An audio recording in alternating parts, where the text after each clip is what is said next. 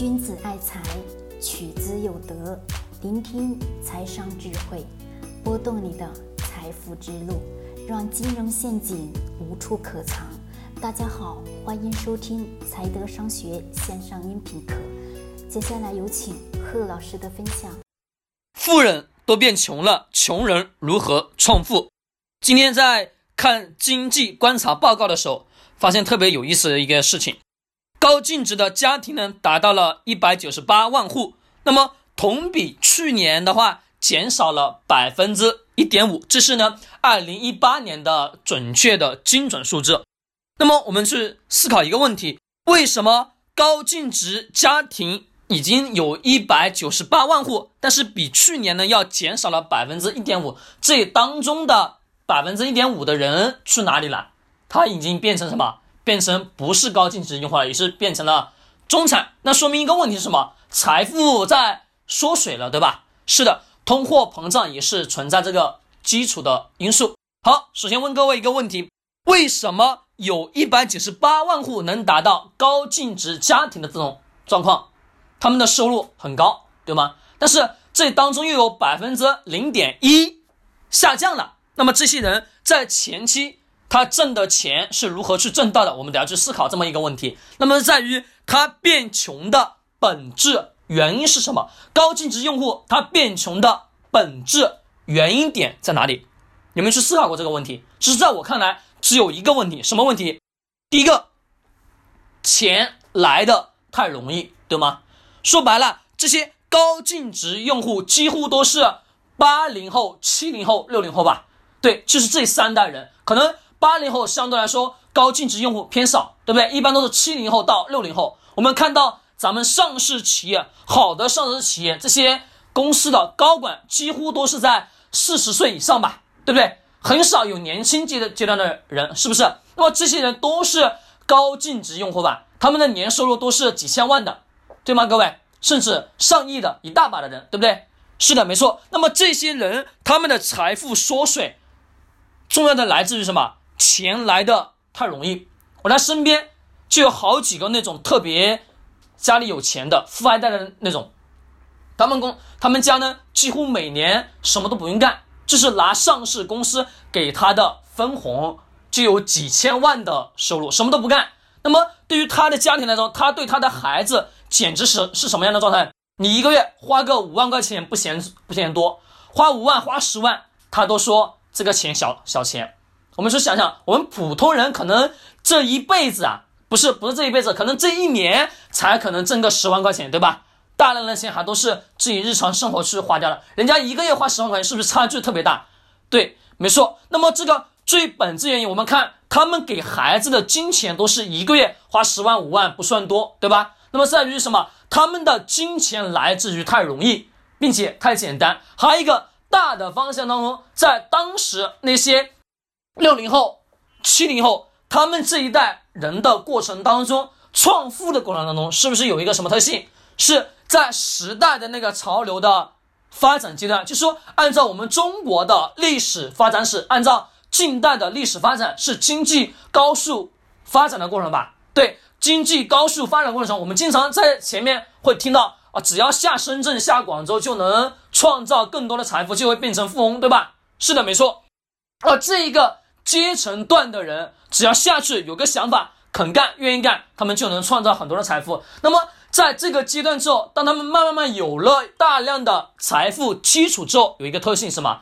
他们会对钱不会那么在意了，因为钱在他手上算得上是很多了，对不对？那么这个时候，他们会更加什么？大手大脚的去花掉更多的钱，这是一个。最根本的本质原因，钱来的太容易。当然，它还包括了什么经济形势的一个问题，就牵扯到两个问题：一个钱来的太容易，不会去珍惜；一个是现有的经济状况。我们今年、去年能看到的整体的市场经济是不是比较落后啊？不能叫落后，只是说有所下滑，对不对？是的，在下滑的过程当中，那么大量的什么，咱们的。高净值人群肯定是有一定的比例财富缩水也是存在的。那么对于我们很多很多一些普通阶层的穷人，应该如何的去创富呢？我这里把它画了一个表格，这个表格我不我就不列出来了。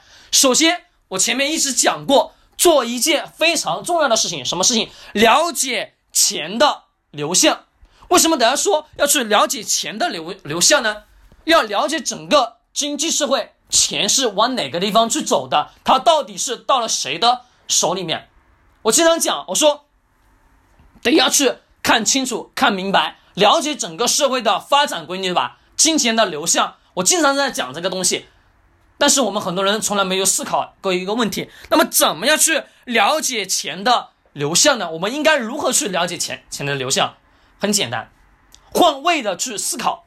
你想一个问题，你说我想要挣钱，我应该如何去挣钱？我觉得这个问题是特别特别傻的。为什么？各位思考一下，为什么我说这个问题是特别傻的？很简单，因为。我如何去挣钱？我如何去呢？你想的是站在你自己的立场吧？是的，没错。万事万物，我们颠倒过来去看，还记得我讲过的颠倒思维吗？是我们得要颠倒的过来去看，怎么去颠倒？你们想个问题：钱怎么样才能到我口袋？明白我说的话的意思吗？就是说，别人。我帮别人做什么东西，别人才会把钱给到我，或者说别人想要什么东西，或者说别人想要哪些东西，我能否给他这些东西，顺其自然，他的钱就给到了我吧。就是用一个词叫价值交换，懂我说的意思吗？价值交换，就说你得要清楚明白。你的那个用户群体，他们需要什么东西？需要本子，需要笔，需要手机，需要电脑，对不对？OK，那么你需要这个东西，可以，我把这个东西给你，你甚至还能给我钱吧？对吗？是的，我们都要了解本子，钱往哪个方向去去流向。讲到最后，我还是得要去加一句：与人打交道的所有的一系列的东西，以及金钱，永远都是。换个角度去思考一个问题，就说怎么样他才会把钱给我？那么首先一点，站在他的角度去想，他需要的东西是什么？我把他需要的东西，把他喜欢的东西推给他，交给他，他是不是会顺其自然的拿一定的金钱跟我去交换啊？懂我说的意思吗？是的，那么是很清楚了解钱是往什么方向去流的，懂吗？上往什么样的方向去流的，这是一个基础，一个基础问题。那么这个过程中不可能说一下就能产生大量的财富，对不对？那么需要是我们自己在非常年轻的阶段做一件什么事情，积累自己人生当中的第一桶金。第一桶金如何去积累？我在前面的音频当中已经讲过了，今天不重复了。那么最根本本质还是得要是靠我们的双手劳动去不断的获得主动过来的财富。去积累自己的第一桶金，非常非常重要的，懂吗？那么增增加自己的更多的能力，比如说我们更好的去走出去去看看世界。那么怎么样去走出去呢？学一门好的语言，不单单说我们学我们中国的语言，我们中国语言是我们的母语，对不对？可能你学其他的国家的语言可以，那学完那个国家的语言，你得要走出去，去看到更多的机会。因为世界太大太大了，我们需要真正的去走出国门之后，看到更多不一样的世界的时候，你的眼界打开之后，你的思维才会顺其自然的能看到许许多多形色的人的时候，你的格局就会发生了大的改变，大的改变。那么，穷人创富的最根本本质，首先做的一件事情是什么？先是了解社会金钱的流动方向，再是。积累自己的什么第一桶金？这个两这两件事情是干嘛？同时并行的。当你真的是积累到第一桶金的时候，以及你的清楚、很明白的知道钱是往哪个方向去流的时候，你会发现，你拿了第一桶金，再去做你想做的事情时候，说是什么顺其自然的，慢慢慢慢，随着年龄的增长，你的眼界、思维全部打开之后，你就能很清楚的知道我应该如何去做了。我应该如何去获得财富了？可能有些人开悟的比较晚，可能有些人开悟的早。在于每个人对于什么自己悟道的那个过程时间的长和短而已。好，我讲清楚了，各位。那么对于具体具体到你当下你每分每秒怎么去做，那我不可能是告诉你的，对吧？那也我也不能百百分百去说出来，因为说出来说什么说实话，那是我个人的标准，对不对？对于每个人，对于你一分钟你要做什么事情，我不可能知道，这是每个人自我的一个选择上。那么穷富人都变穷了，穷人如何去创富？我已经讲得很清楚了，希望各位能清楚的明白，富人真的穷人真正要去变得更加的富有，必须得要去清楚了解钱的流向。再是快速的去积累自己的第一桶金，慢慢认识社会之后，你就知道你拿到了第一桶第一桶金应该如何去做哪件事情。慢慢慢慢的，你的财富就顺其自然去积累到你所想要的那个位置。好，今天聊到这里，喜欢点击收藏或者转发。俊宅财取之有德，学财商早才得，